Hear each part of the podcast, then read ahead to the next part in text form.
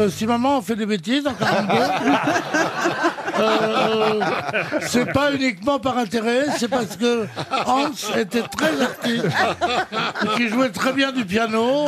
C'était un tonton pour nous, Hans. Il m'avait acheté un costume vert de gris. Il était gentil. C'est vrai. Oh. Je l'ai pas connu, moi, tonton Hans. Souvent, vous parlez de Marcel, Non. votre beau-frère, mais tonton Hans, vous nous en parlez pas souvent. Si, parce que j'étais obligé de le dénoncer début 44.